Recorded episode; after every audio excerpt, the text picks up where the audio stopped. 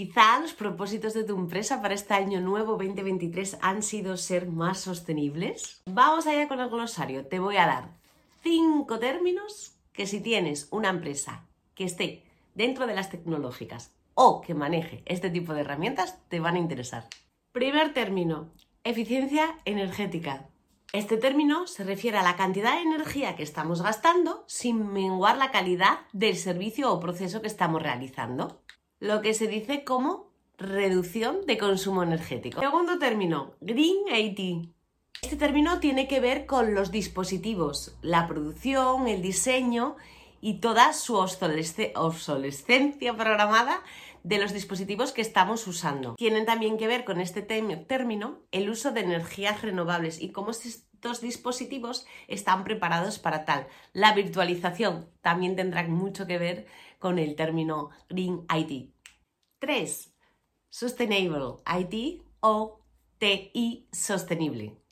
Busca garantizar que esta tecnología se utiliza de manera ética, sostenible y responsable.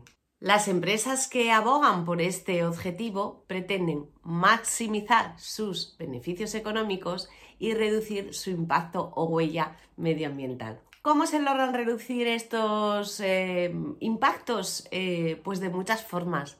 Lo reducimos con energías renovables, con el uso de elementos o dispositivos sostenibles y también con la implantación en la empresa de prácticas y pensamientos éticamente responsables y socialmente responsables. Cuarto, IWES o lo que es lo mismo, esa obsolescencia programada, ese saber de qué están hechos los dispositivos que estamos usando.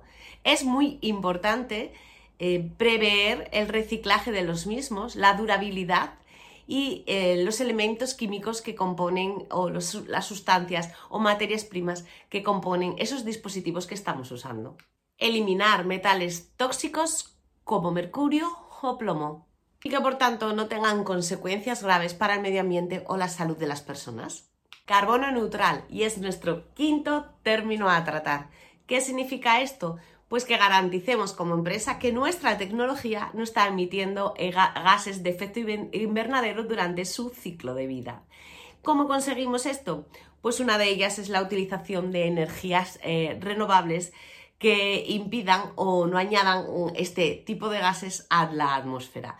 También podemos declararnos eh, neutrales en cuanto a esa huella de carbono eh, con la compensación de los gases que se pudieran estar realizando o fueran inevitables. Pues bien, tanto si tu empresa es base tecnológica como si te dedicas a otro sector, pero si utilizas la tecnología dentro de ella, que sepas que cómo esta tecnología puede estar afectando al medio ambiente y cómo a través de la optimización de la misma puedes hacer de tu empresa una empresa más sostenible este 2023.